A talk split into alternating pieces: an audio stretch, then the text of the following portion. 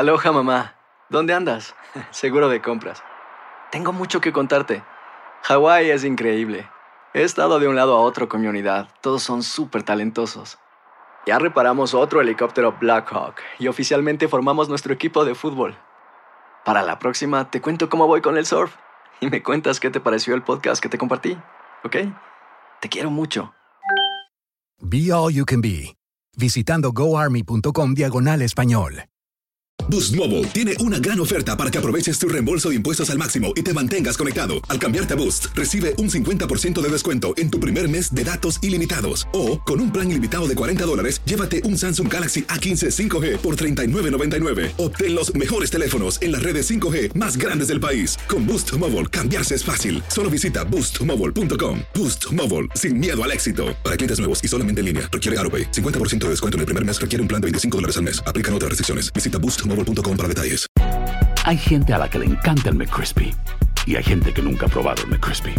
Pero todavía no conocemos a nadie que lo haya probado y no le guste. Para pa pa pa.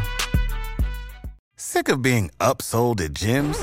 My guy, you're currently a base member. For $90 more, I can upgrade you to our Shred membership. For 130 more, you'll be a Swole member. And for just $300 more, you'll reach Sweat Platinum.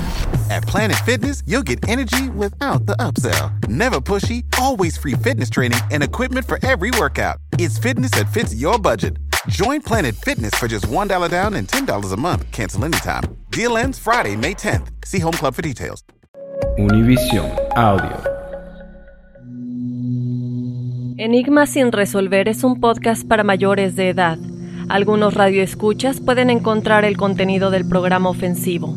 Se recomienda la discreción del radioescucha, especialmente para menores de edad.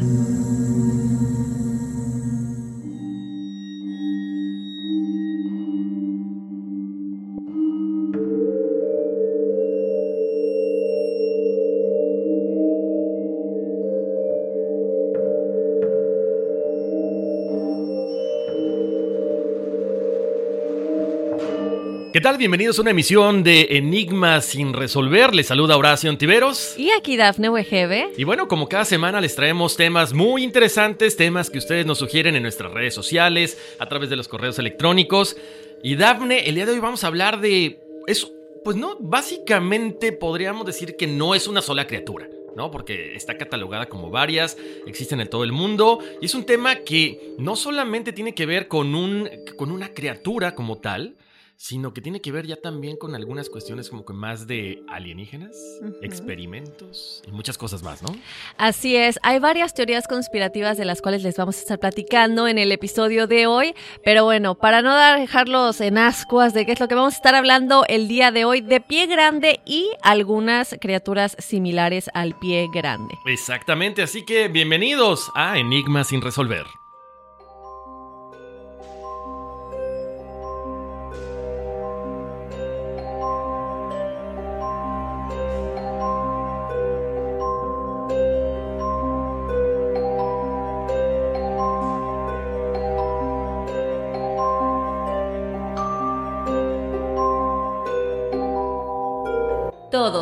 De alguna forma, conocemos la leyenda de Pie Grande, un simio mitológico que supuestamente habita los bosques del norte de Estados Unidos.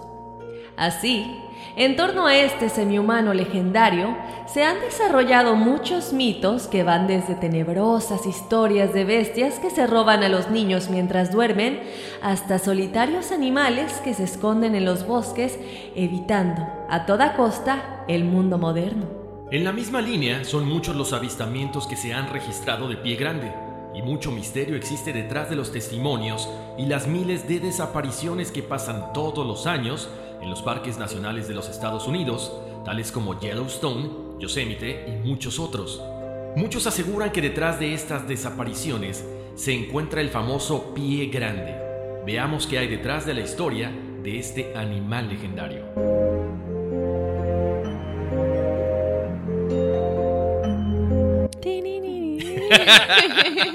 ya ya me, me, robé tu cancioncilla de misterio.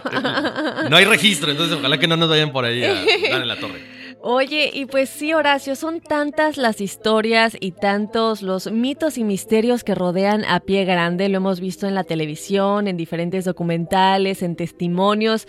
Pero, ¿qué es realmente lo que hay de atrás? Les vamos a estar platicando lo que se sabe, el conocimiento como general, lo que las investigaciones y la ciencia dicen. Les vamos a estar platicando de algunos casos, también de las teorías conspirativas que pues dicen qué es realmente lo que se esconde detrás de pie grande. Y al final, ¿qué, Horacio? Lo más, lo que muchos, muchos esperan cada episodio. ¿Qué? ¿El- ¿La despedida? No, la numerología. Gracias a toda la gente que nos ha estado escribiendo a enigmas.univision.net. Porque, bueno, les ha gustado la numerología. Para la gente que nos dice, ¿qué es la numerología? Es, son aspectos más o menos generales de la personalidad. Entonces, tu, tu fecha de nacimiento te rige en muchos aspectos. Entonces, nosotros se las estamos dando para que, pues, eh, eh, compartamos con todos los radioescuchas, ¿no? Y, y Dafne, lo que decías ahorita, ese, ese ser eh, de Bigfoot, como le llaman, pie grande. Mucha gente también dicen que sí es lo mismo que el Yeti o el abominable hombre de las nieves. El El Sasquatch. Sasquatch. También eh, hay que mencionar. Fíjate que ahorita ah, le comento a la gente que estábamos platicando Dafne y yo fuera del aire. Y este. Y es curioso que no, como que no hay este tipo de criatura de México para abajo. O sea, sí hay en Brasil, pero no tenemos en México.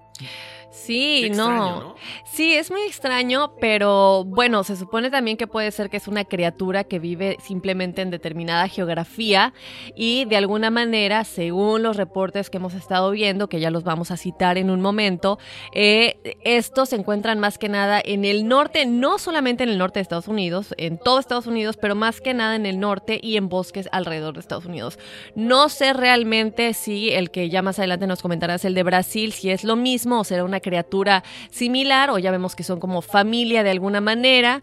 eh, y bueno, pues ya nos estarás platicando los detalles, pero yo nunca, nunca había escuchado de una criatura en Brasil. ¿Y por qué se dice tanto de Estados Unidos? Pues bueno, ya tenemos no solamente las teorías que dicen de la gente que los ha visto, han tomado fotografías, pero también de una de las cosas que les vamos a estar platicando en un momento, que son todas las desapariciones que han habido en los parques nacionales. ¡Qué miedo! Eso sí está de miedo. Ya no Está voy a ir a los parques nacionales. Pero ¿sabes qué? Más que nada le pasa a los niños, entonces no vayas con tu hijo. Exactamente, que se quede Sí. en la casa. Sí, no, no, no. Entonces, bueno, son muchas las teorías, pero lo que sucede con los parques nacionales es que, bueno, los pequeñines desaparecen, no se encuentra rastro alguno de ellos, y si se encuentra rastro alguno de ellos, es, por ejemplo, que les vamos a estar platicando de un chiquitín de dos años que se encontró a 19 kilómetros del lugar en donde se perdió. Entonces, un bebé de dos años, ¿cómo, men- sabes? Son cosas muy, muy extrañas y muchos casos que llegan a la conclusión, después de obviamente todas las investigaciones, que no fue un secuestro, no fue alguien que lo quería lastimar o cosas así. Y bueno, hay otro igual que dicen que es un pequeñín que se perdió y, y sobrevivió una semana en un bosque. Ah, claro, sí. sí, Y sí, tú dices. Bueno, y él, él decía, ¿no? Que una criatura lo estuvo cuidando, que una criatura estu- estuvo con él, y obviamente nadie le creía, ¿no? Que a lo mejor tiene alucinaciones, pero es un bebé, sobrevive, Imagínate. No le pasa nada, y él decía, no es que una criatura, como un oso, alguien Ajá. grande, y bueno, obviamente se llega a la conclusión de que era pie grande. Pero porque se esconden de nosotros, nunca nadie los ha visto, o sí los han visto y el gobierno lo esconde, que es otra teoría que tenemos por aquí. Exactamente. Ahora también sería interesante eh, preguntarle a la gente, Dafne, ¿qué, qué opinan ellos? ¿Por qué nunca se ha encontrado un esqueleto de pie grande? ¿No? Sí. Por, ahí se, por, por ahí se dice que eh, se han encontrado la, la parte del cuero cabelludo, que de hecho se mantiene en Nepal.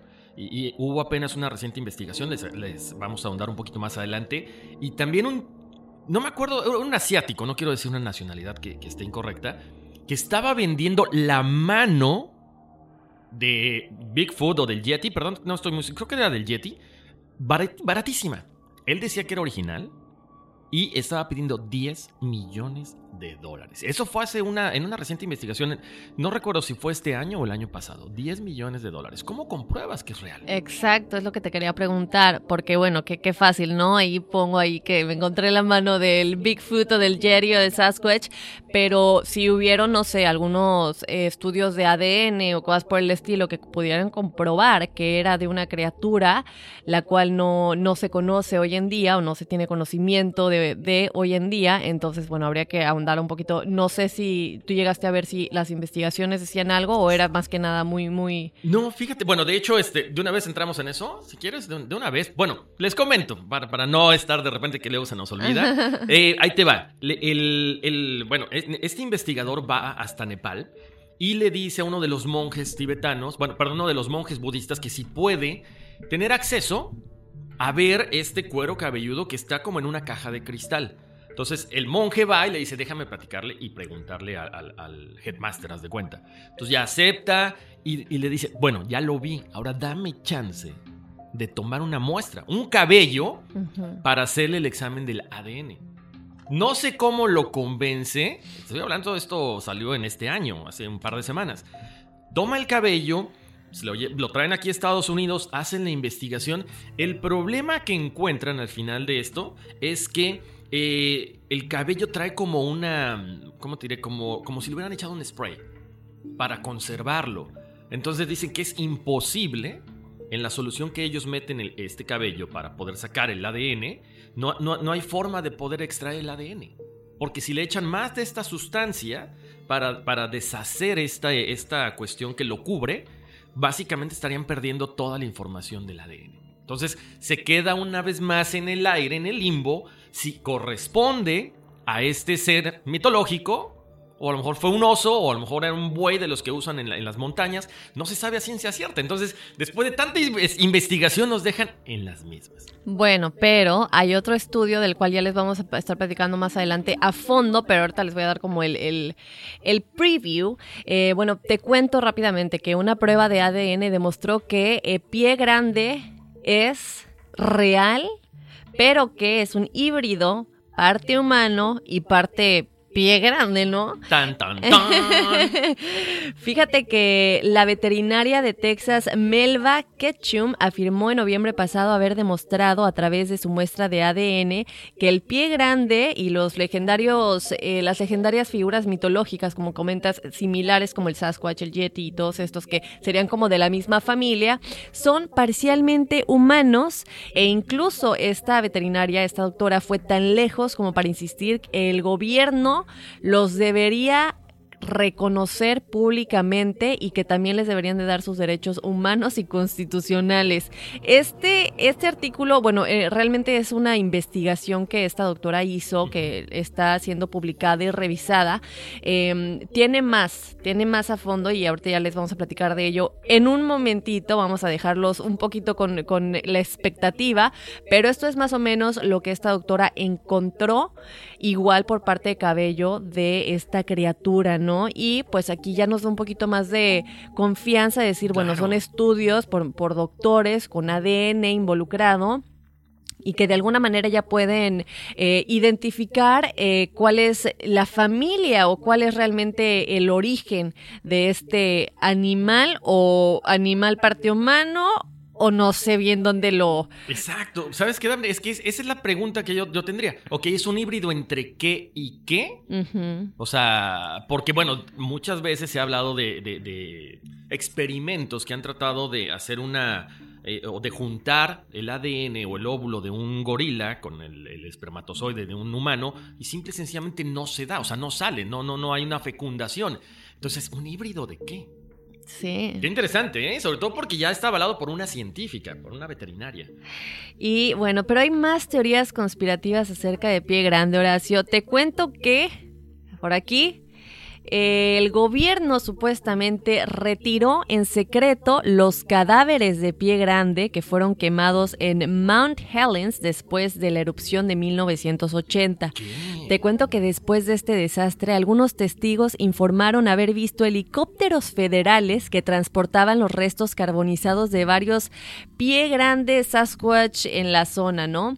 Antes de la erupción, el monte ya había sido un punto muy controversial eh, con respecto a estos avistamientos de pie grande desde la década de 1920. De hecho, se han registrado demasiadas historias desde ese año, desde 1920 hasta la fecha. Ah, mira nada más. Entonces. Fíjate que eso que comentas yo no, no sabía. O sea, eh, nunca había escuchado hasta que eh, se hizo, hasta que empezamos a hacer la investigación, Dafne. Ya que la gente haya también tenido la idea de esta teoría conspirativa de que sacaron los restos, o sea, los, los cuerpos carbonizados. Está Bueno, interesante. ¿eh? está interesante, ¿sabes por qué? Porque eh, tenemos testigos y ya tenemos una explicación de por qué lo que decías hace un momento, por qué nunca se han encontrado los cadáveres, los esqueletos de, de estas criaturas, ¿no? Wow, interesantísimo. Bueno, también tenemos que Bigfoot es realmente un hombre, un cavernícola. O sea, aquí, oye, está- estamos pero puestísimos con los efectos especiales. ¿eh? Fíjate que en el 2007, eh, un residente de la isla de Vancouver, Robert Wilson, afirmó haber visto lo que pensó al principio que era un oso. Él va conduciendo y, y dice que, bueno, él veía o descri- describía básicamente lo que era, pues, como un hombre de las cavernas, ¿no? Porque hay que recordar que la gente lo ve así, un hombre muy alto que puede ser desde, ¿qué te gusta? Un 80 hasta 2 metros con 40, se dice. Oh my. Sin cuello, es lo curioso. Sí, pero este es- me estás hablando de un gigante. Sí, o sea, es un gigante. Fíjate que, bueno, y siguiendo con esta, esta cuestión, él decía que, bueno, era un hombre peludo, muy grande, pero, pero lo relacionaba más con este cavernícola, ¿no? Entonces, era precisamente con esos, esos rasgos que vemos en las películas o que vemos en, la, en, las- en el internet, la- en las enciclopedias, como de neandertal, o sea, ya sabes, con las, las cejas protuberantes y demás. Y bueno, amplía su información un documental de History Channel en el 2011 que propone, o, propo- o, bueno, que propuso que el Sasquatch podría ser no un mono gigante, sino una especie de hombre pre- prehistórico. Mira, eso está muy interesante porque de alguna manera se dice que los gigantes son humanos prehistóricos que, bueno, nacían con este... con esta mutación que era de alguna manera eh, una deformidad, ¿no? Que los hacía tener un tamaño completamente desproporcionado a lo que se, se catalogaría como normal, ¿no? Claro. Entonces tendría algo de lógica. Sin embargo, ¿de dónde es la pregunta? ¿De dónde nace la combinación entre humano u hombre gigante, humano prehistórico, a animal? ¿Cierto? Eh, vemos esta figura de mono gigante, que bueno, entonces tenemos ahí como la combinación y que es lo que el ADN también dice. Eh, que, que el ADN de los estudios de la doctora que ya le estaremos platicando, que le- más o menos les platiqué hace un momento, dice que es mitad, mitad. Entonces estaría interesante ver en, dó- en qué momento se creó y cómo se creó esta combinación, ¿no? Exacto. Ahora, ¿por qué no también plantear la, to- la teoría de que, bueno, como el Sasquatch o todas estas criaturas de las que estamos hablando viven en cuevas, ¿no tendrán también su lugar en este mundo que estamos hablando que existe adentro de la Tierra? Ah, la tierra ¿En hueca. la Tierra hueca? Podría ser una... Sí, como- podría como- ser. Como otra especie, ¿no? Sí. Que vive allá y que a lo mejor convive con esos seres. No sé, no sé, ahorita se me ocurrió. Sí, podría ser sin duda alguna. eh, bueno, como ya hemos platicado de la Tierra Hueca y todas las cosas que de alguna manera comprobarían que es real. eh, y esto se deja obviamente al, al, al juicio de ustedes. No estamos asegurando que es real ni nada por el estilo, pero es una opción, ¿no? Que de pronto salieran de esta tierra hueca o de donde viven. A ya sea explorar o, sea, comer otras criaturas, otros animales o no sé, no realmente, pero a lo mejor quieren chiquitines, que ya vemos que desaparecen todo el tiempo en los parques nacionales, en fin, pero hay más teorías, Horacio, fíjate que hay una muy, muy loca por aquí que dice que Bigfoot es realmente un extraterrestre.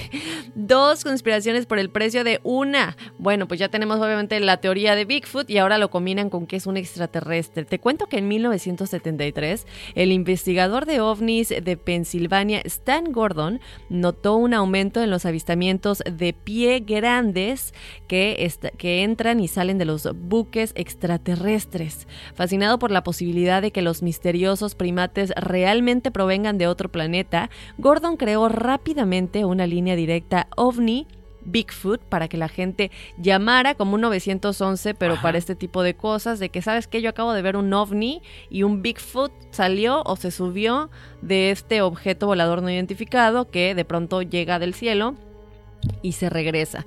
Entonces, bueno, esta es otra teoría. Obviamente estamos hablando de nueva cuenta de un investigador. Este es un investigador de ovnis, pero aquí vamos a lo mismo, ¿no? Eh, se puede dar el nombre de investigador, pero qué tan creíble es tu investigación, ¿no? ¿En, dónde, ¿En qué nos estamos basando? ¿Dónde están realmente las pruebas científicas que dicen que sí podría ser un ovni? Si estamos hablando solamente de avistamientos o ya hay un estudio de por medio, ¿no? Claro. Muy, muy, muy interesante, ¿eh? Porque sí, o sea, eso se relaciona mucho con los casos que vamos a platicar más adelante. Otra teoría también dicen que eh, Pie Grande o el Sasquatch ocasionalmente sodomiza a las vacas domésticas. O sea, esto sería como relaciones íntimas. Sí, como una relación íntima. Eh. Bueno, o sea, eh, lo estamos comentando acá. Eh, está muy loca esta teoría. Pero bueno, muchos agricultores dicen haber visto, suponen que los vieron a Bigfoot teniendo esta relación íntima con una vaca. Wow. Eso está de miedo y de. Muy raro, ¿no? O sea, muy raro porque, bueno, si son, si son un- como una especie, me imagino que tienen hembras, porque obviamente se siguen reproduciendo, ¿no? Por eso siguen apareciendo. Pero bueno, eso es otra de las teorías que nosotros les estamos planteando. Ahora, ahora. ¿Te acuerdas del chupacabras? Ajá, claro. Me pregunto si el chupacabras de pronto se dejó de hablar de él, pero yo me acuerdo que siempre de chiquita era metan a las perritas, que no duerman en, la, en, en el patio, ¿sabes? Por el miedo de que amanecían muertas, porque de pronto todos los animales amanecían muertos y literalmente como, como si se les hubiera chupado la sangre. ¿no? Y, y no se les veía ningún rastro de qué pudo haber pasado. Eh, ahora, estamos hablando de que de alguna manera utilizan a las vacas, si esta teoría fuera cierto, vamos a ponernos en esa posición. ¿Qué sería que tal que pie grande o los pie grande acabaron con el chupacabras? Porque yo nunca volví a escuchar del chupacabras. No, no, no, sabes que tienes razón. O sea, creo que se dio en algunos, bueno, en muchas partes del mundo y fue como que un boom, ¿no? Todo Sí. mundo, este, lo que decías, ¿no? Aparecían las vacas, las gallinas, incluso animales domésticos. Por, por ahí decían que también habían atacado a varias personas y de pronto se, ¡pum! O sea, se, se- se desapareció. Buena teoría, me, me interesa, ¿eh? Se me, hace, se me hace muy interesante. Sí, no, y aparte el chupacabras es algo que no solamente fue la fama de decir, uy, qué interesante es este tema y vamos a hablar al respecto, sino que sí habían o, casos estudiados por veterinarios de buscar dónde está el- la sangre de esos animales, Ujú. por qué están de plano ahora sí que chupados, por algo se le llama chupacabras, y, y, y de pronto en la noche de la nada, no las dejen afuera, vamos a cuidar los animales. Entonces, si estamos hablando, esa es una teoría que estamos hablando de que tiene relaciones íntimas de alguna manera con el ganado, con las vacas, pues a lo mejor para defender su, su terreno, No lo dudaría, ¿eh? Mejor me, me deshago de- del chupacabras. Pero oye, Horacio, fíjate que hay otra teoría muy interesante. Ya hemos hablado mucho de que la Biblia tiene, obviamente ya sabemos que está editada, pero que lo- los escritos originales, las parábolas, tienen mucha realidad de, de conocimiento, ¿verdad? Entonces, bueno, por aquí se teoriza que los Bigfoot aparecen en la Biblia. Fíjate que algunos eh, teóricos modernos han argumentado que los gigantes mencionados brevemente en el libro de Génesis fueron en realidad los primeros pie grande. Ah, caray. Y esto sí, eh, yo aquí sí me entro en un. en una. Como que sí lo creo, pues. Porque, ¿de qué más estarían hablando? Claro. ¿De monos? ¿De orangutanes?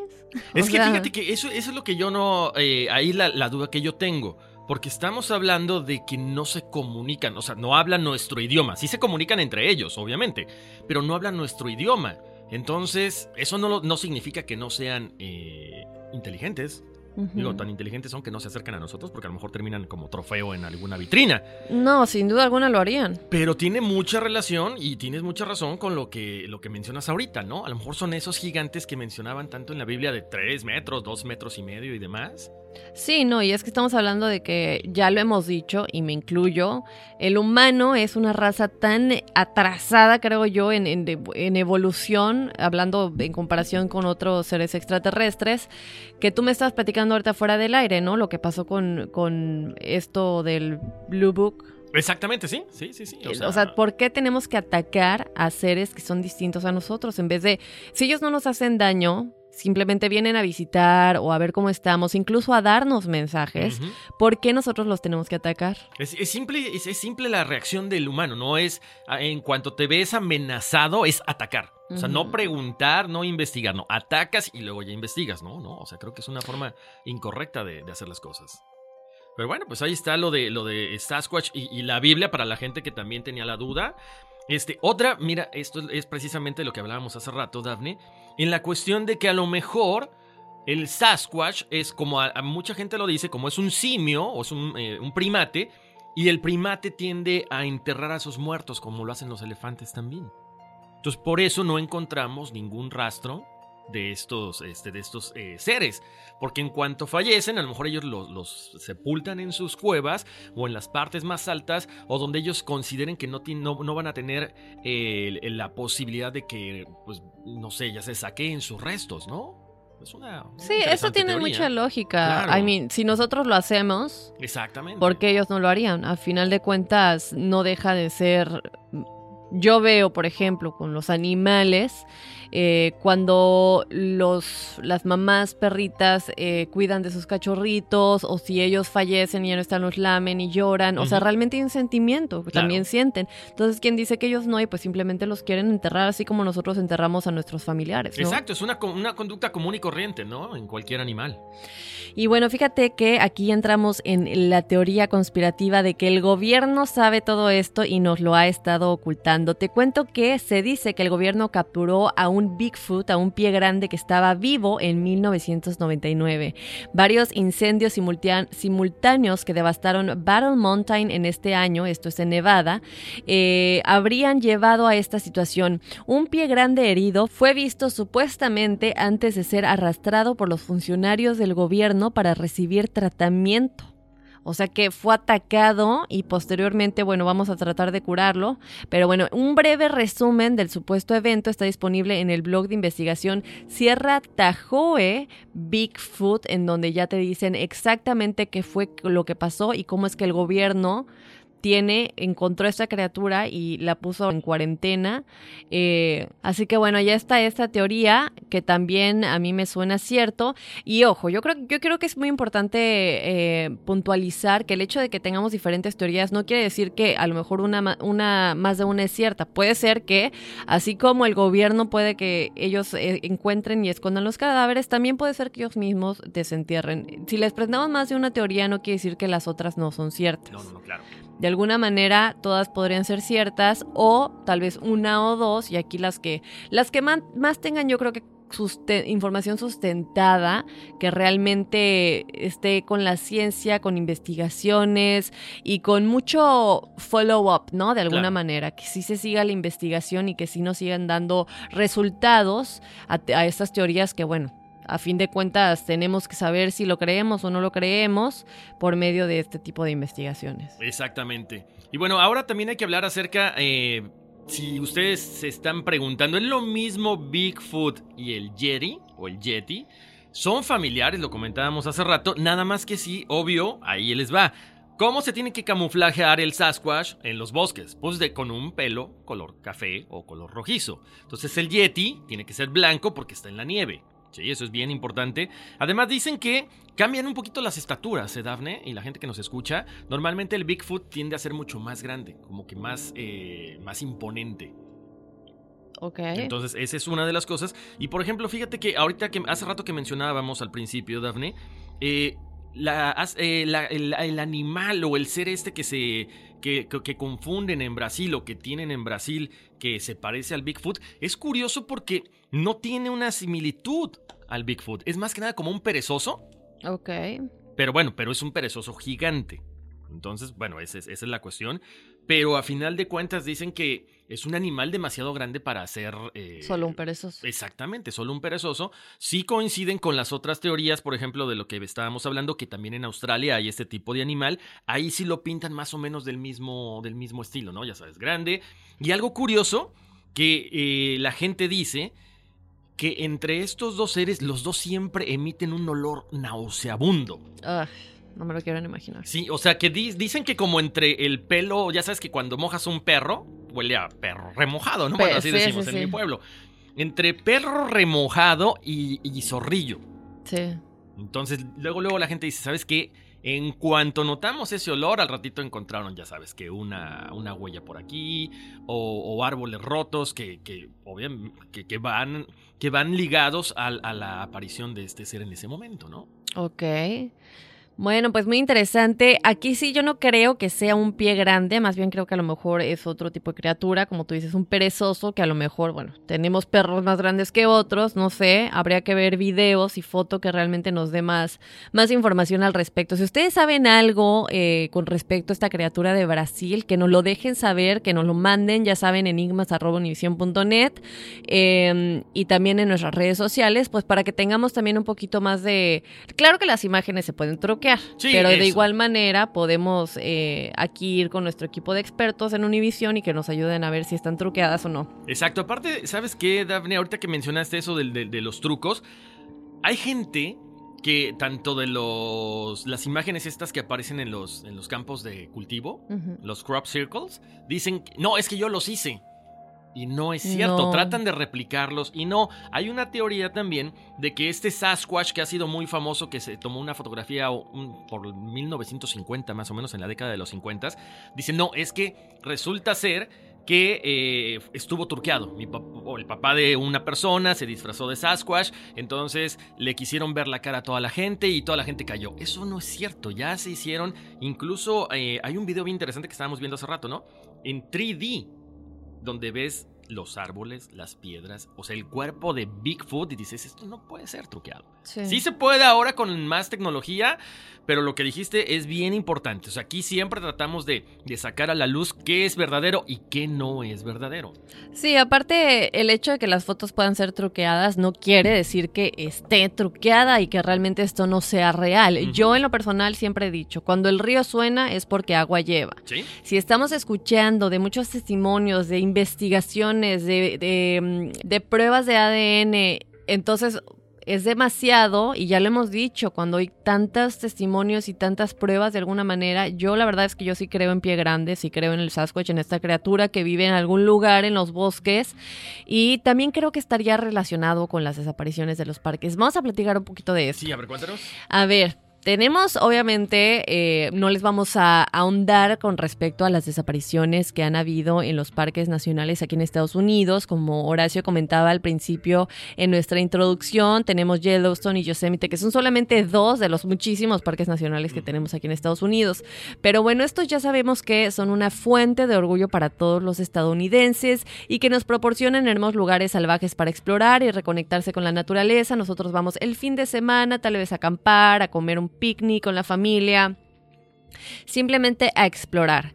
Desafortunadamente, también hay un lado oscuro en estos lugares históricos. Uno de ellos es que desde que se estableció el servicio de parques nacionales en 1916, más de mil visitantes han desaparecido mientras visitaban un parque. A menudo Obviamente, lo que les decíamos, sin dejar rastro. Ahora sí que desapareció de la, fan de la faz de la Tierra. Y aquí, bueno, ¿qué será? Que viajó en el tiempo, como muchos que hemos tenido anteriormente de esa gente que desapareció de la nada, o podría haber sido el Bigfoot que ya se ha visto en los parques nacionales y que se dice, bueno, como ya se ha visto, ya hay como pruebas de que está en estas partes, ¿Quién dice que estas desapariciones no estén conectadas a la existencia de Pie Grande? Oye, pero son muchas desapariciones, Daphne. O sea, estamos hablando más de 100 años, o sea, 100 por, por año aproximadamente.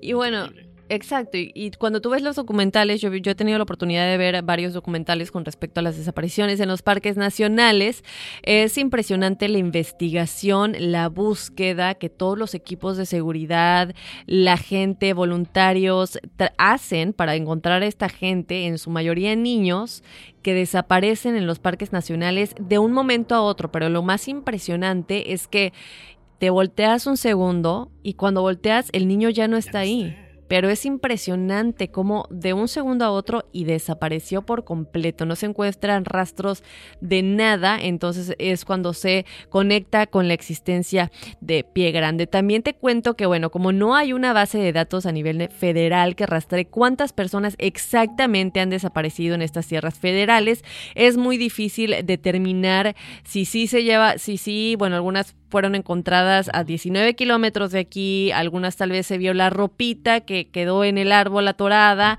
o algunos de plano desaparecieron. Habría obviamente que ver cuáles sí se pueden... Em, adjudicar o conectar con pie grande y cuáles no, ¿verdad? También te cuento que hay un podcast llamado Stuff They Don't Want You to Know, o sea, cosas que no quieren que sepas, que invitó al ex detective de la policía y autor de la serie y documental Missing, o sea, Perdidos 411. Él es David Paulides, que seguramente no se pronuncia así en inglés, ¿verdad? Pero bueno.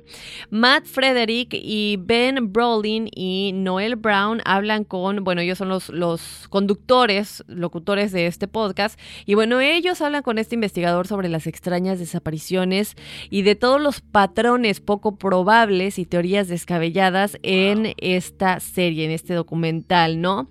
Fíjate que él se convirtió en un criptozoólogo, que sería como que un investigador de, de, todo lo que tiene que ver con los animales y con las criaturas que viven en los bosques y en las selvas.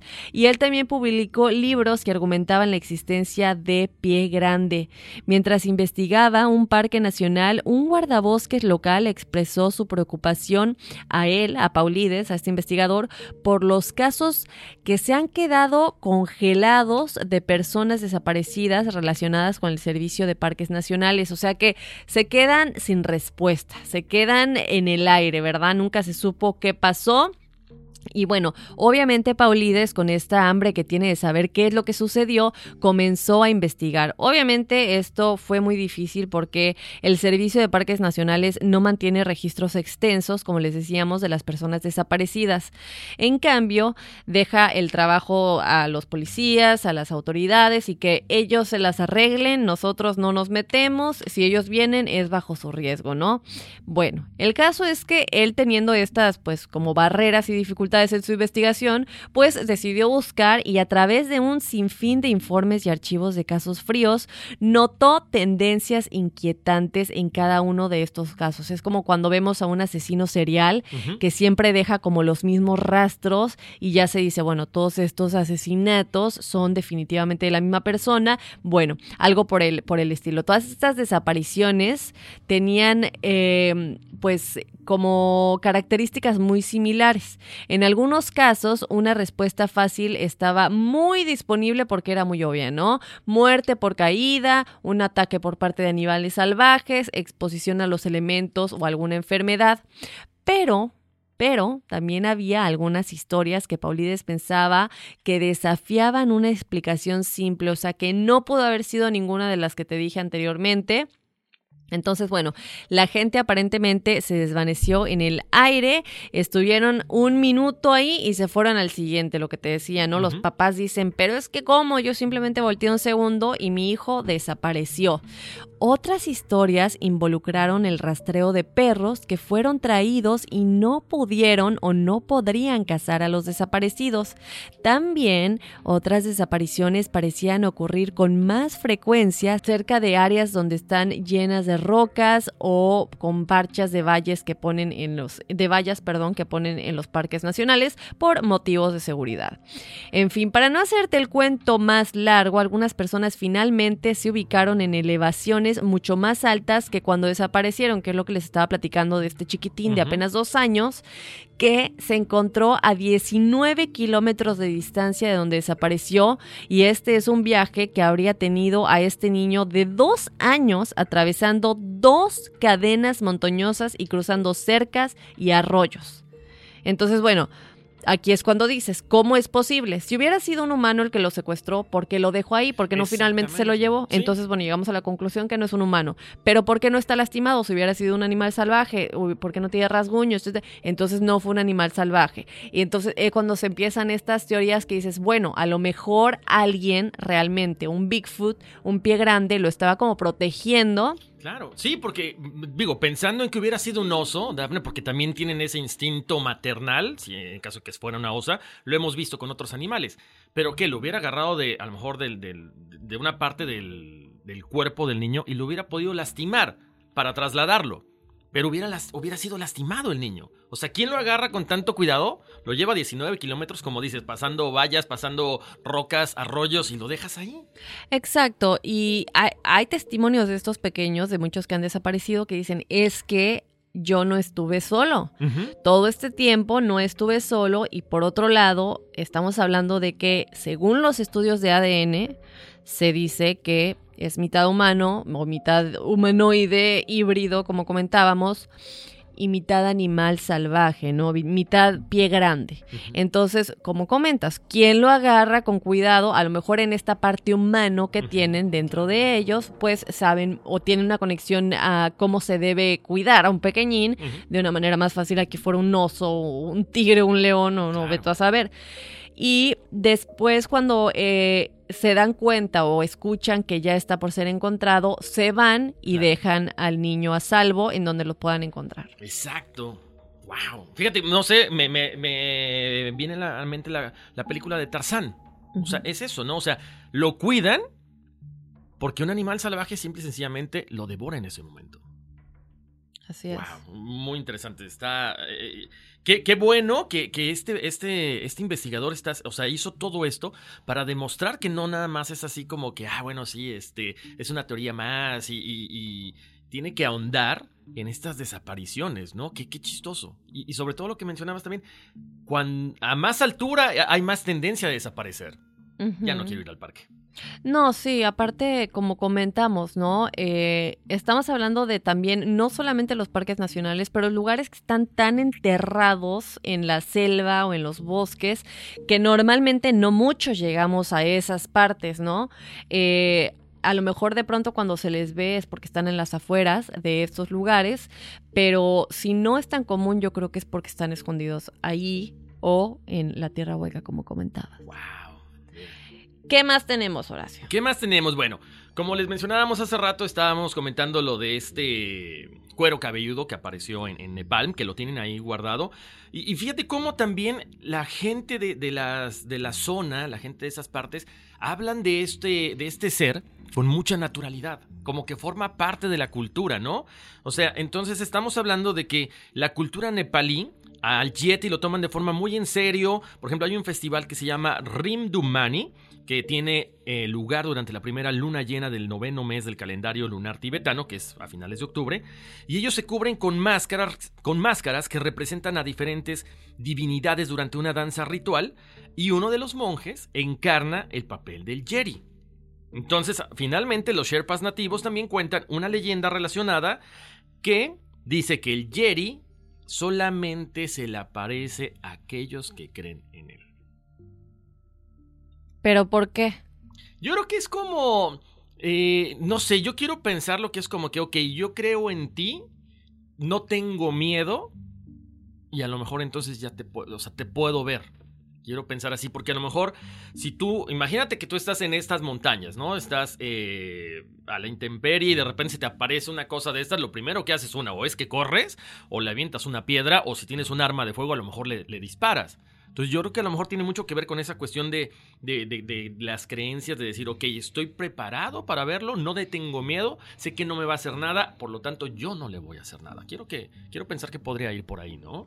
Pero bueno, si, si estamos hablando ya de una cuestión cultural, es que también están acostumbrados a ver este tipo de seres, ¿no?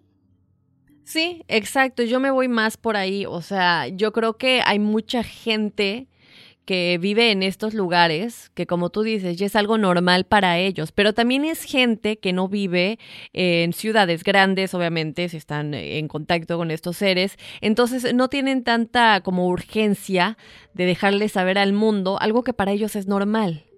Y bueno, y, volvemos al punto que siempre tocamos aquí, Dafne. Lo que dice la ciencia es que Obvio, se lo hemos tocado durante este podcast, eh, efectivamente, el Jerry o abominable hombre de las nieves. Qué feo nombre, ¿no? Abominable hombre de las nieves. Se oye así como que de terror, como que lo vas a ver y te va a comer.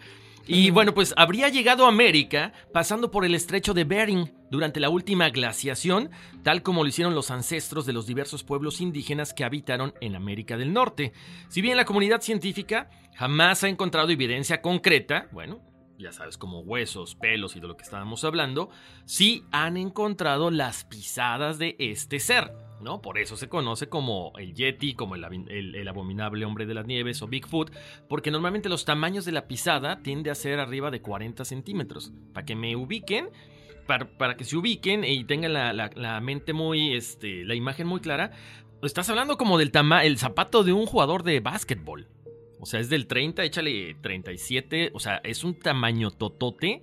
Y aparte, pues es como una, como una pisada de un primate, ¿no? Básicamente por eso se, dice que, que, son esta, este, o por eso se les da este nombre, básicamente. Entonces, bueno, se han encontrado las pisadas, los avistamientos obviamente se han dado muchísimos. Desde el 2013 se han registrado más de 3.000 avistamientos, muchos de los cuales se dice que son por la noche y cuando la gente ve a estos seres tienen los ojos rojos, pues a lo mejor por la misma luz, ¿no? Que trae la gente con el celular o con la lámpara, por eso proyecta ese, ese brillo rojizo en los ojos, eh, como cualquier animal nocturno. Entonces, básicamente es... Eh, a lo mejor la gente también se espanta, ¿no? Volvemos al punto, estás en una montaña y cuando volteas y a lo mejor iluminas a un animal con los ojos rojos, pues te quedas sorprendido de qué puede ser, ¿no?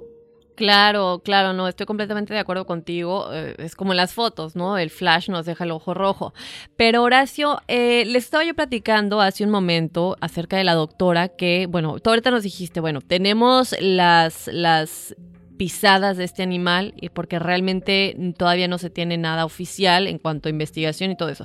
Pero, como comentábamos, esto ya no es tan así, porque ah, ya que se apruebe este artículo, que ya se, que ya pase las evaluaciones que tiene que pasar, ya va a ser uno de los más importantes con respecto a lo que viene con ADN y conciencia. Esta es la doctora de las que le estaba platicando. Ella tiene 27 años de experiencia y es también médico forense y ella es la doctora Melva Ketchum, como les dije en un principio. Ella afirma tener en sus manos algunas muestras de cabello de pie grande y ya lo ha estado probando ejecutando las pruebas genéticas. Entonces, esta doctora descubrió que el ADN nuclear provenía de un humano pero que no era completamente humano, sino que era el pie grande, o sea, mitad, mitad. Es aquí cuando les decimos que por parte de estas pruebas de ADN es que se dijo, bueno, sí, ya no solamente tenemos las pisadas y ya no solamente tenemos los avistamientos, pero tenemos este estudio que nos dice que es un híbrido del ser humano, aunque no se sabe qué es, pero supuestamente es lo que mostró esta prueba de cabello, que bueno, no es completamente humano como nosotros, pero de alguna manera, si sí desaparecen estas criaturas en los bosques, en los parques nacionales, y de pronto se encuentran muy muy lejos, pero de alguna manera como que alguien realmente cuidó de ellos, es porque a lo mejor tienen esta parte humana y ya no es nada más una suposición, sino que ya nos vamos a estudios de ADN, a una doctora, una médico forense que está realizando esta investigación, ¿no? ¿No será el eslabón perdido? Tan, tan, tan. o sea, digo, podría ser, ¿no? A lo mejor como una especie de eslabón perdido, que es la, lo que decían, ¿no? La, parte en que el, mono evoluciona este, hacia hombre. Sí. No sé, se me ocurre ahorita. No, sí, sí podría ser. Podría ser, ¿no? Porque pues, no se sabe tanto. Pero bueno, ahora sí vamos a hablar de los casos, Dafne. Eh, pónganse listos, toda la gente que nos está escuchando, porque... Ay, ay, ay, esto está muy, muy bueno. Ya hablamos de la parte científica, ahora vamos a hablar de toda la gente que lo ha visto. Déjenme decirles que el 12 de junio de 1969, en California, Charles Jackson y su hijo observaron un Bigfoot de 2.4 metros de altura. ellos dicen que se sentía como que atraído por el fuego que acaban de prender cerca de su casa y la descripción que hacen, obvio, es muy similar a la que hemos platicado durante todo este, este podcast. Camina como un ser humano. La parte del pecho y el rostro casi siempre no tiene pelo. Ahí me, me recuerda mucho, me remonto a la cuestión del cavernícola, ¿no? ¿Ok?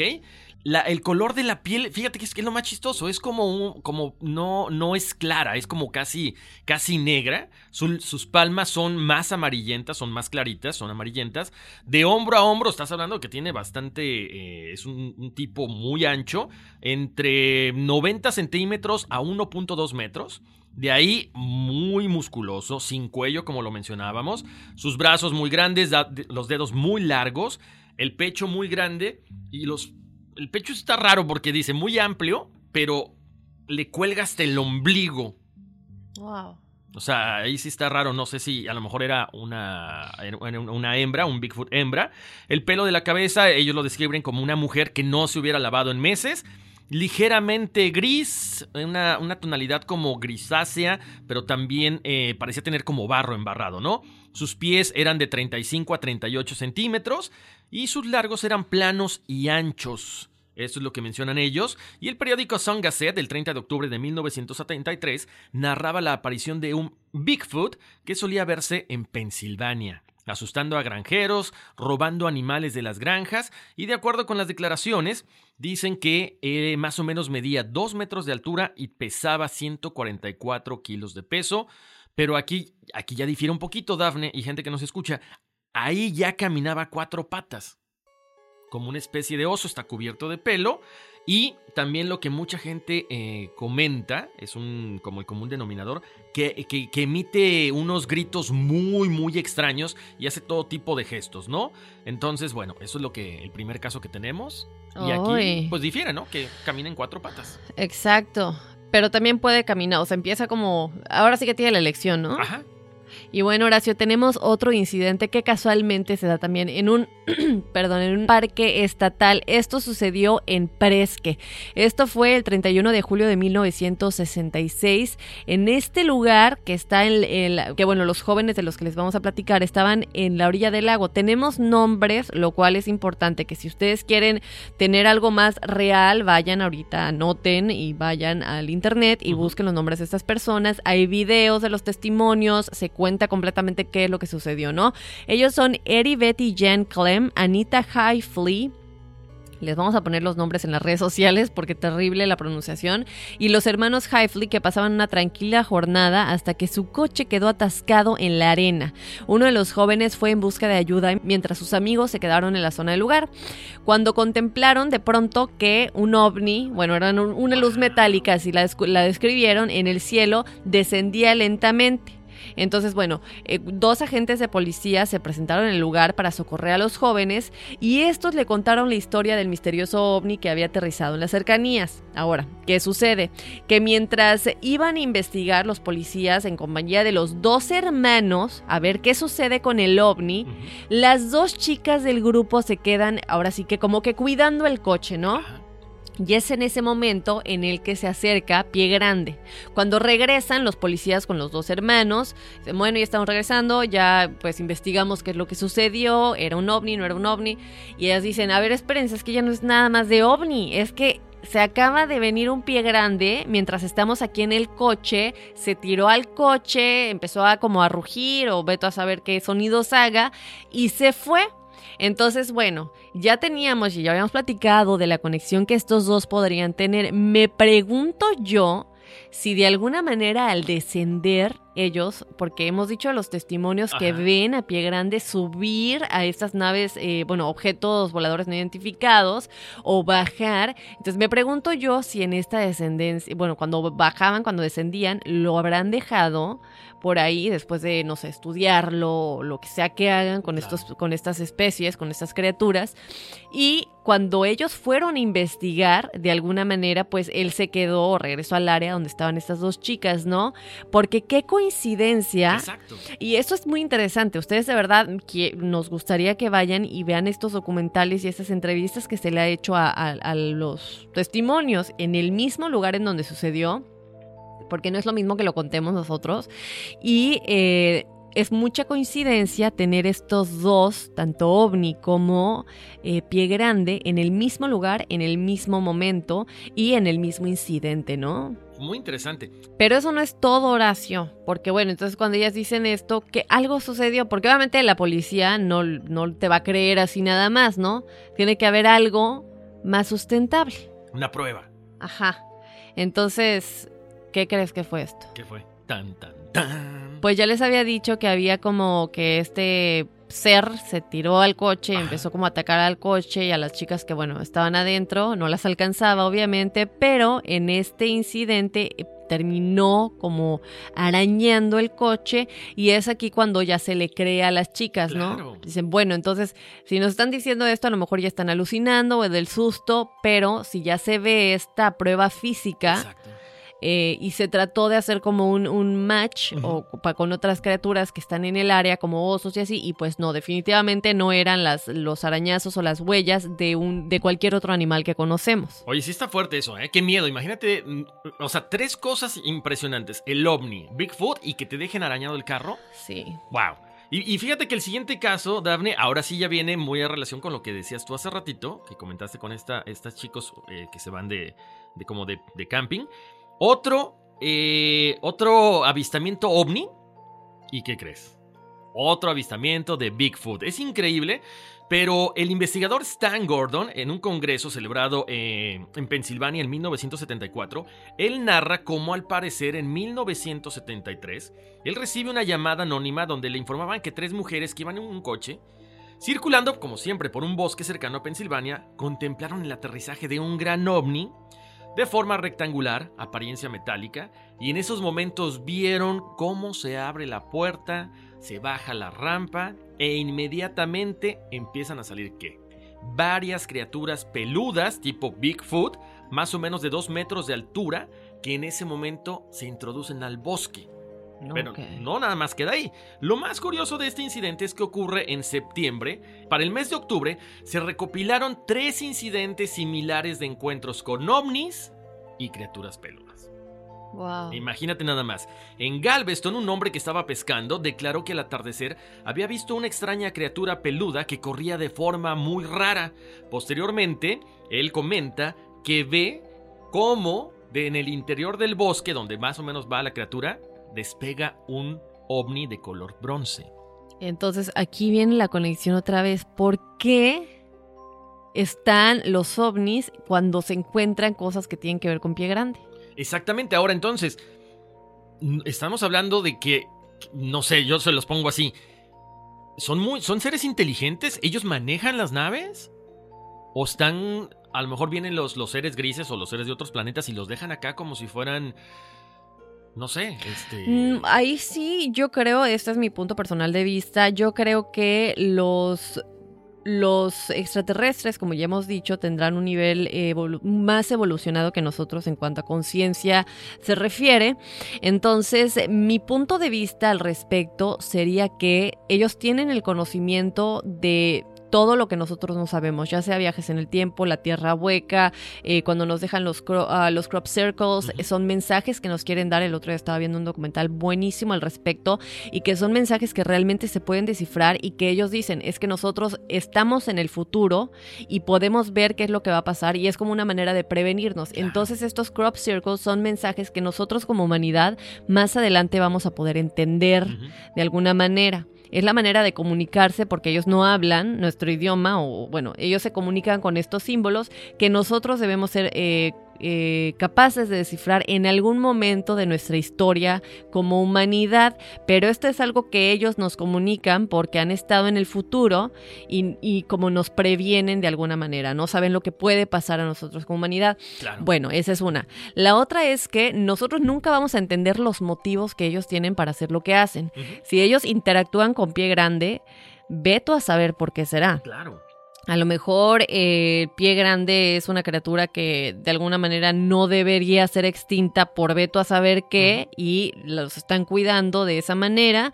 Eh, a lo mejor en el futuro van a ser de beneficio para nosotros. Eh, entonces, bueno, nosotros ahora sí que no vamos a saber, pero si los están cuidando de alguna manera o se los están llevando y regresándolos pues sus motivos tendrán, ¿no? Exacto, son importantes, ahí viene lo que tú dices, son importantes para ellos, deben de ser importantes para nosotros. Sí, nosotros como humanidad somos expertos en, poner a, los, a las especies en peligro de extinción. Claro. Estos ya estarían más que desaparecidos, sí, Ya, ya, los tendrían ahí de trofeo alguno que uno que otro cazador. Así es, y que vayan a ustedes hagan su propia búsqueda, que vean eh, los, la investigación de la doctora que les mencionamos. Eso está muy bien que busquen también el documental en el que estas dos chicas y los, y los policías y los hermanos hablan de lo que vieron con los ovnis y luego pie grande en el coche.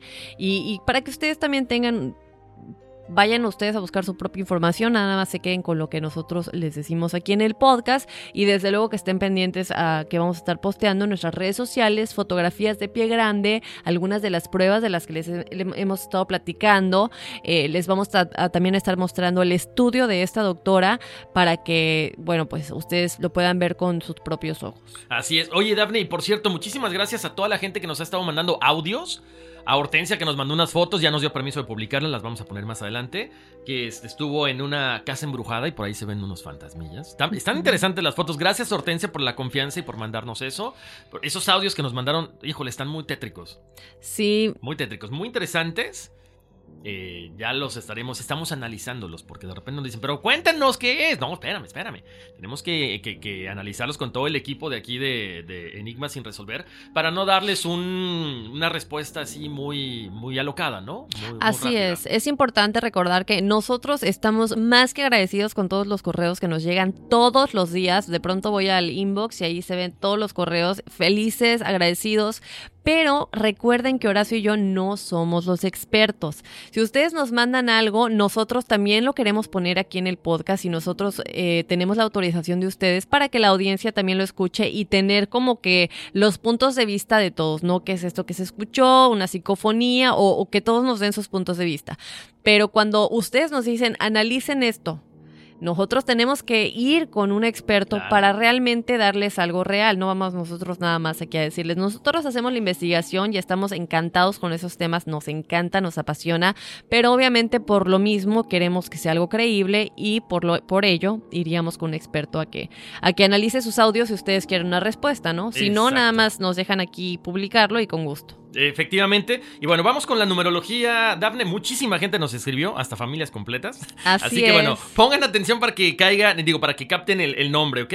Adrián 1215, no. Adrián 12580 es, un, es el nombre con el que nos escribió. Miriam Bustillos y Anabel Segovia, perdón. Ellos son número uno. El número, como les habíamos dicho, es la persona que representa la acción. Eh, son personas creativas, son personas originales, que normalmente son innovadores, son eh, creadores de nuevas cosas. Les encanta tratar de, de, ya sabes, este, abrir las cosas, ver cómo funcionan, por qué, eh, y, y tratar de mejorarlas. Pero también como son muy, se absorben mucho en ellos mismos, son personas que les gusta estar mucho, eh, eh, disfrutar de su soledad. ¿sí? Entonces, si de repente ustedes tienen ese número uno, no es que no vayan a casarse, ¿verdad? No, sí se pueden casar, pero les gusta también mucho eh, disfrutar de esos, de esos momentos, de esa introspección, de esa eh, meditación que es muy, muy importante para ustedes. Es importante para el desarrollo personal del número uno tener esos momentos de estar solo. Sabes que sí, lo que pasa es que cuando muchas veces dicen eso, Dafne, ¿cuál es el, el mejor maestro? El maestro que está dentro de uno mismo, no es el que viene de allá afuera y te va a enseñar. Entonces, esos momentos de introspección es lo que te va a sacar todo ese potencial que tú ya tienes, pero que de repente quieres que alguien llegue y te diga qué es lo que tienes que hacer, ¿no? Exacto. La introspección es el mejor, es lo A mejor mí que me, puedes hacer. fíjate que yo sueno a uno, ya sé que no soy uno, pero yo soy de que necesito ese momento de soledad para como recargar las pilas o yo si terminó la semana, sí necesito aunque sea un día completamente sola, no hablar con nadie para volver a empezar como, como que me recarga las pilas, pero también me ayuda mucho en mi eh, experiencia, no, en mi desenvolvimiento personal. Claro, ¿no? pero sabes que también, Dafne, acuérdate, eres 11, entonces también tienes la presencia de esos dos unos. Oh. Entonces también tiene que ver mucho eso, ¿no? O sea, eh, eh, eh, acuérdate, estos aspectos que les mencionamos a toda la gente de su personalidad por a través de su fecha de nacimiento, también podemos aplicarlos en números independientes o en números maestros, ¿no? Como hemos mencionado, el 11, el 22 y el 33. Uy, con razón me gusta tanto estar sola, soy dos unos. Imagínate. Oiga, tenemos la siguiente para Martín Vázquez. Él es el número 2. Son personas cooperativas. Su misión es ayudar a los demás, estar en parejas, son bondadosos, muy tranquilos, muy reservados. La gente cuando no entiende al 2 eh, piensan que, que son demasiado bonachones, buena gente, porque se llegan a aprovechar de ellos. ¿Por qué? Pues porque son conciliadores, están tranquilos, están relajados, les gusta compartir, les gusta convivir con los demás y, y de repente llegan a depender de eso también, ¿no? Entonces, este, aquí yo creo que tenemos que eh, aprender a respetar a la persona, no solamente por el número, ¿no? Sino por cómo es, por cómo ese carácter que, que ya tiene de, este, que lo, que lo caracteriza. Claro, entonces, ¿tú les recomendarías que tengan un poquito más de cuidado en caso de que caigan en la ingenuidad o la bondad? Sabes que sí, exactamente. es- son muy diplomáticos, o sea, no saben decir que no. Oye, ¿quieres esto? ¿Y, y si me meten en un problema? Sí, no, no, no. Tienen que desarrollar esa parte de, de decir no y la otra gente también respetar. Como dices, para que no, no, no, sobre- no, no- pues no hagan mal uso de esa ingenuidad, ingenuidad que tú estás mencionando, ¿no? Bueno, para José Gilberto Zambrano, él es el número 3. Nancy Piedra, también número 3, son personas creativas. Ellos eh, se les da mucho la cuestión de los viajes, de los idiomas, de tratar de, ¿cómo te diré? Buscarle el buen sentido a la vida. Son muy relajados, son eh, generosos, tienen mucha energía, desean aprender, por eso siempre están en constante movimiento, viajando, aprendiendo. Eh, Sabes que ya terminé mi carrera, quiero un diplomado, quiero una maestría, quiero un doctorado. O sea, siempre están en esa, en esa búsqueda de, de, más, ¿no? Para poder llenar esos espacios vacíos que tienen en su vida. Y es muy bueno porque siempre se van a seguir preparando. Para Paola, no, bueno, Paola, 29 de julio del 84, eh, Norma Reyes, Norman Tavira y Ashley del 19 de abril del 97, ellos son el 4, son personas que vienen a trabajar este mundo, ¿no? Son, eh, son muy perfeccionistas. Eh, en la cuestión laboral les gusta hacer muchas cosas con su equipo pero también les muchas veces les cargan la mano. Entonces, ustedes tienen que trabajar en la escuela, pues, por ejemplo, si están haciendo alguna cosa en la escuela, no caigan en la rutina, tienen que eh, tratar de, de, crear nuevas cosas. Ok, si yo tengo que hacer un trabajo, pues vamos a hacerlo de una forma diferente.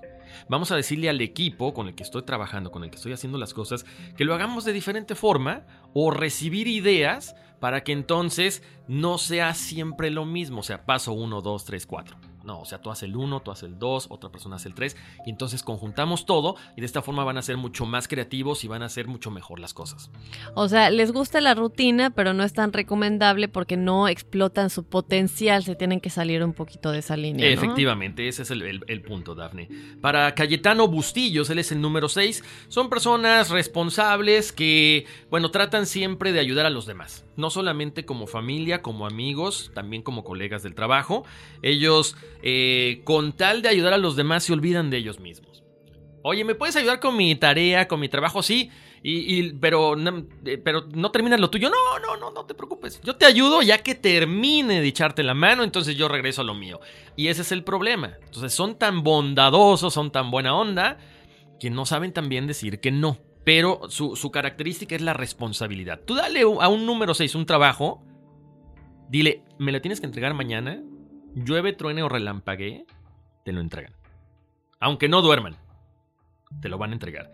Para Kevin, 6 de septiembre del 99, Eric, 26 de febrero del 2013, Rodo Matías, ellos son el número 7, lo hemos eh, comentado mucho, son personas reflexivas, buscan conocimiento, les atrae mucho las cuestiones psíquicas, no tengan miedo, déjense llevar. Es así como que un poquito complicado porque son cosas que no conocemos, pero cuando empiezas a sentir esa parte de, atracción por lo psíquico, por lo paranormal, por, lo eh, esotérico, lo espiritual, déjate ir, ya traes esa facilidad. Lo que pasa es que de repente, al no conocer mucho, si dices, ¿y si me pasa? ¿Y si no sé qué? ¿Y si no sé qué? No, no, no, no, no, siéntelo. Tú vas a sentir como lo hemos platicado con, con Ingrid, nuestra angelóloga.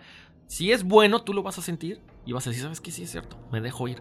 Por lo tanto, es, una cuestión muy importante que ustedes sean eh, muy espirituales, que no sean tan perfeccionistas. Cuidado, porque de repente también tienen a que, ah, no, pues es que yo soy muy espiritual y yo estoy más avanzado que los demás. Entonces no sabes hacer las cosas tú, yo te voy a enseñar. No, no, no, no, no. Todo el mundo tenemos un, lugar importante en este mundo, así que dejemos también hacer parte a los demás de nuestros proyectos. Para José Ramírez, Janet del 1909 del 87 y María Rivera, ellos son el número 8. Ahí eh, en estos, en estos eh, ocho simboliza todo lo que es la, cuestión del poder. Es un balance muy, muy bien eh, logrado entre lo espiritual, lo material.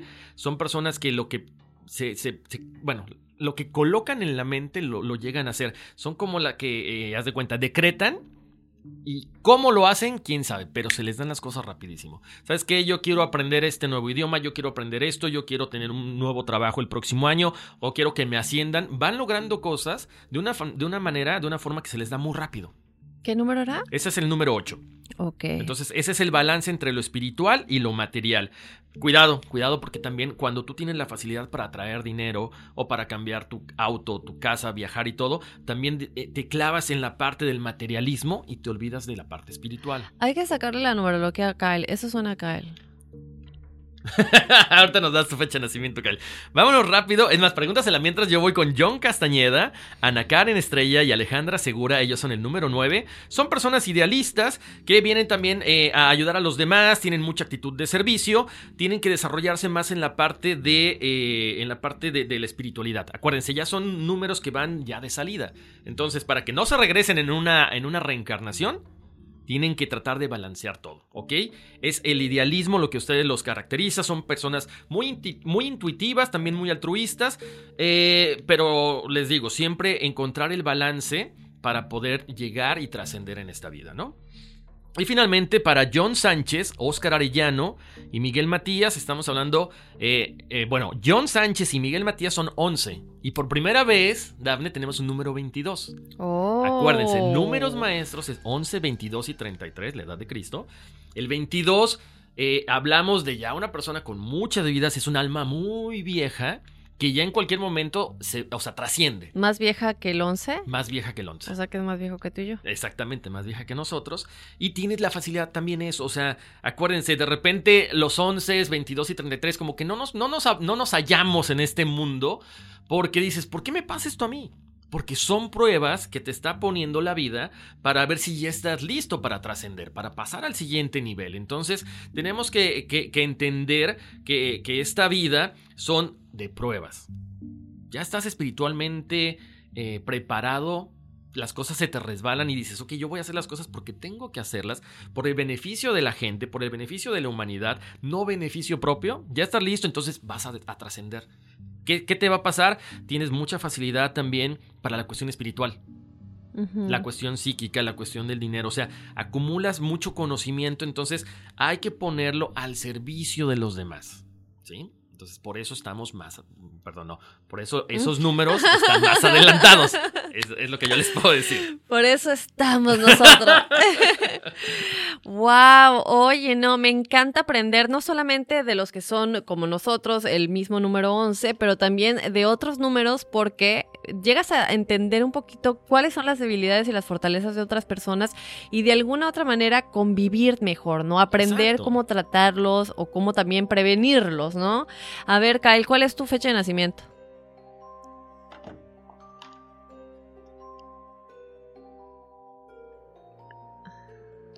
¿1994? Yo dije que se parecía al 8, a ver si la... Eh, no es 1994, ok. Sí. 6494, ¿no? Es 6. 6. Oh, no le atiné. Ok, entonces el 6 era... A ver, yo le digo, yo le digo. Este... Ok, ah, pues sí, también, también. Pero necesitas desarrollar la tolerancia y el amor. Según esto, pero eres perfeccionista, siempre que tienes una responsabilidad la cumples. O sea, lo voy a hacer y lo hago, ¿no? Y, fíjate que... Sociable, súper sociable. Y lo que yo he visto es muy tolerante. Tolerante, sociable, agradable, cariñoso. Uy, si lo vieran con la novia. Generoso. Cuando yo me pongo mal, siempre me dice, Daf, ¿necesitas algo? Pues sí, sí queda, ¿no? Sí queda. Sí, sí, digo, son características personales, o sea, muy generales. Obvio, ya si, si, ustedes quieren hacer una cuestión, no es que mi ascendente y mi descendente y mi. No, ya, ya, ya, es una cuestión de, de, de, signos, una cuestión del zodiaco. Estos son, en serio, los números. Los números nunca mienten, ¿no? Bueno, pregúntenle. Bueno, no, le pregunten a Tesla porque no pueden, pero bueno, Tesla no se equivocaba, ¿no? No, Entiende el 369, esa pirámide y se te abren las puertas de todo el conocimiento. Así es. Bueno, Horacio, como siempre, yo creo que a nombre de nuestros escuchas, gracias por las numerologías. Qué gusto poder tener esto y además estar platicando de temas tan interesantes. Eh, esperamos, como siempre les decimos, que en un futuro estamos tratando, que nos tengan paciencia con lo de los dos días a la semana. No es tan fácil, son pláticas que se tienen que hacer, no depende de Horacio y de mí.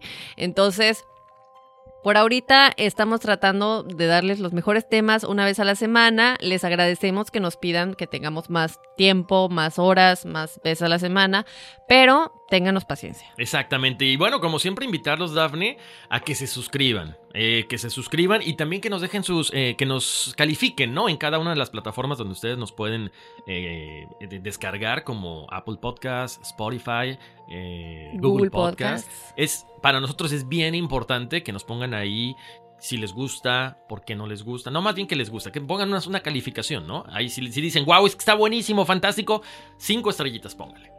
Y si ustedes tienen algún comentario, para eso tenemos nuestras redes sociales, ¿no?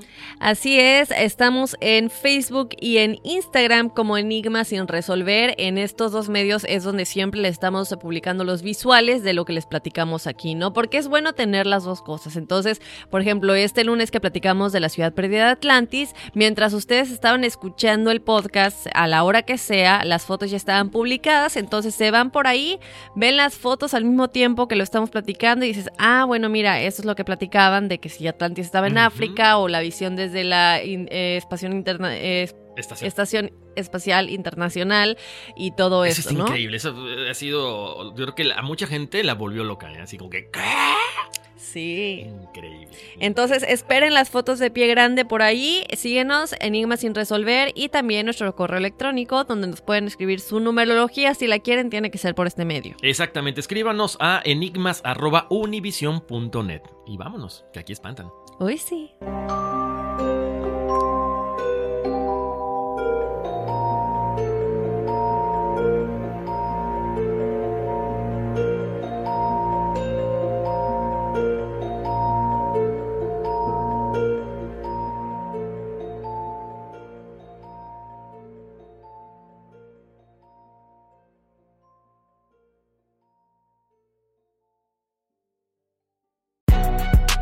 Si no sabes que el Spicy McCrispy tiene Spicy Pepper Sauce en el pan de arriba y en el pan de abajo, ¿qué sabes tú de la vida?